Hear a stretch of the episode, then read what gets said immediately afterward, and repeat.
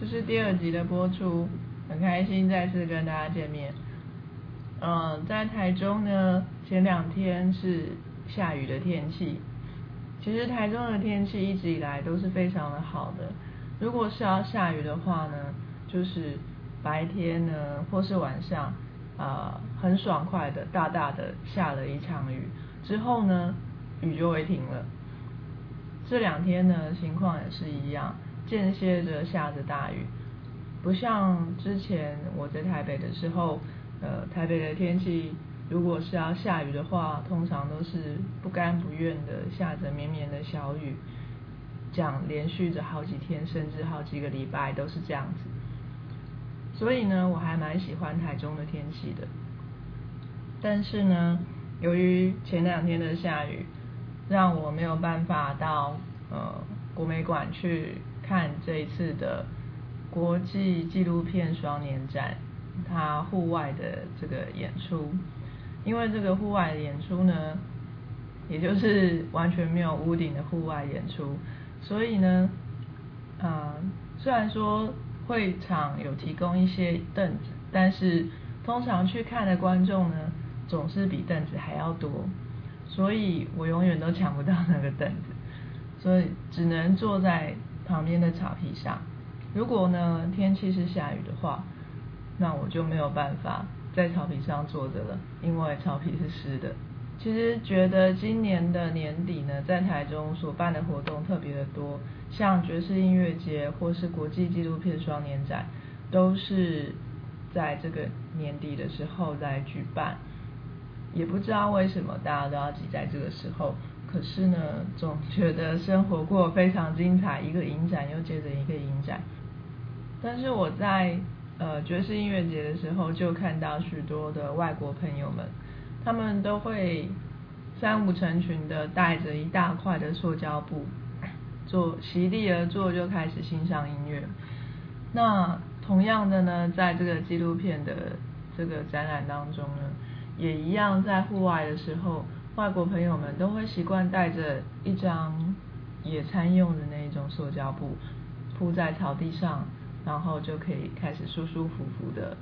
观赏他们想要看的电影。其实我小时候，妈妈也带着我去过别的地方野餐，通常都是坐在公园的椅子上，并没有习惯带着塑胶布到草地上去做。所以我其实觉得外国人这个习惯还蛮好的，下次我要学起来。OK，先聊到这样子，节目就要正式开始了。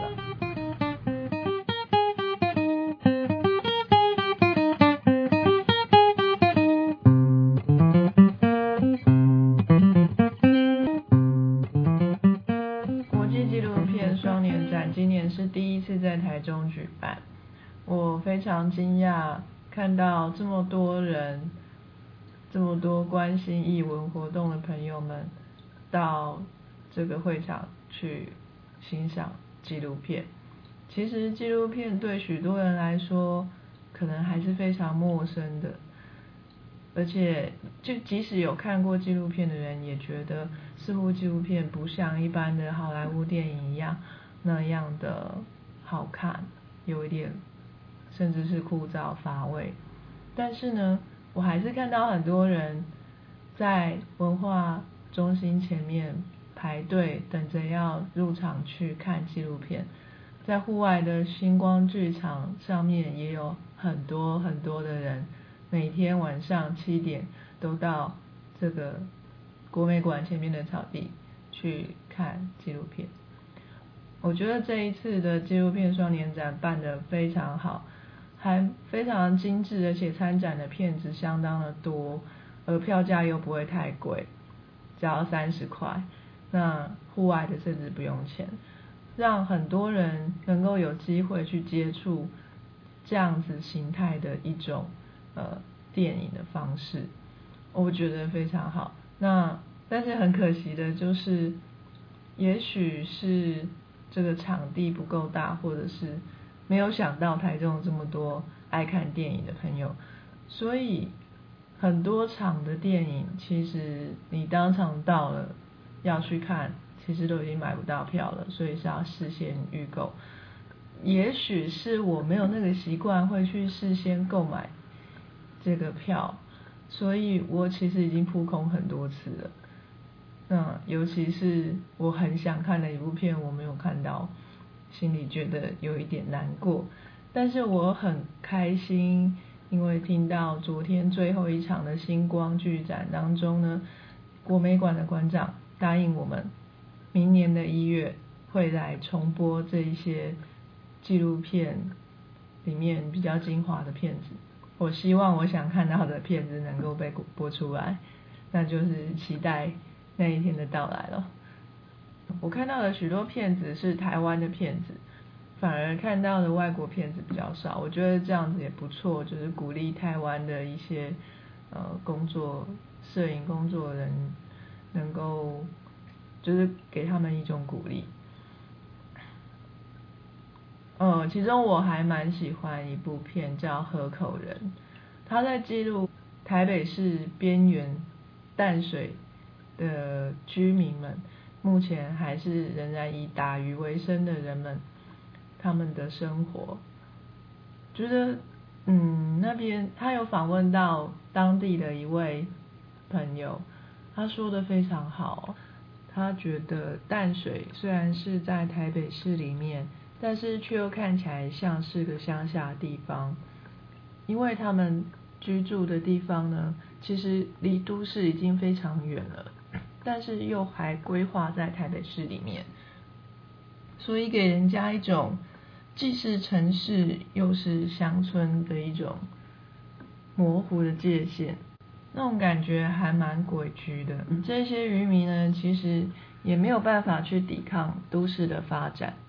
总有一天，他们现在所居住的地方会被都市所掩盖。其实早在黄大州市长的年代。就已经把这一块地规划为建设巨蛋的一个地方，但是呢，一直都还没有去实践。那这一些渔民们就仍然日复一日的过着他们往常的日子。听到他们回忆当初，啊，几十年前、二十几年前，他们所生存的地方是多么的容易讨生活。在河里面随便捞一捞鱼虾，多的数不清。一个男人去捕鱼，甚至可以养活四五个小老婆。所以，台湾河川海洋的生态多样化已经是越来越少了。这个已经有研究在警告着大家：如果再不重视海洋的呃生物多样性，我们在几年之后就会吃不到任何的海产了，这也是另外一个需要警惕的一个地方。但是在河口生活的人们，他们每天每天辛苦的出门去打鱼，但是通常是没有什么收获的。他们仍然依循着古法，日复一日的过日子，有一种快要被灭族的感觉。所以他们也有那种自觉，即使赚的钱非常少，但是也非常愿意投资在下一代的身上，让下一代能够去学英文，从小就学算术，哦，希望他们把书念好，而脱离这个渔村的生活。也许这就是时代的进步吧。但是看到衔接着上一代渔村生活，以及下一代。小孩子们的教育，这中间的中生代，他们生活的困难，实在也还蛮心酸的。其实这部片子里面还沾染了一点点政治色彩，我想那也是难免的吧。生活在台湾，生活在这样子一个边缘的生活，总是会觉得，虽然身在自由的国度里面。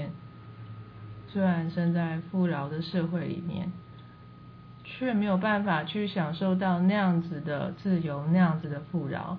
可能就会有某种不公平的感觉。当然，我们的政府也必须要去帮助他们。相信未来在他们退休的日子到来的时候，他们的小孩已经成为受过高等教育的、轻松赚钱的族群，而他们的退休生活应该也会有社会的照顾，美好的未来就是这样规划着。但会不会实现呢？永远是另外一个沉重的问题。然后今天的节目内容有点沉重，但是很多的纪录片都能够启发许多的想法，不一定是快乐的，不一定是痛，就是去体会、去品尝人生的另外一面吧。好，今天的节目就到这边，拜拜。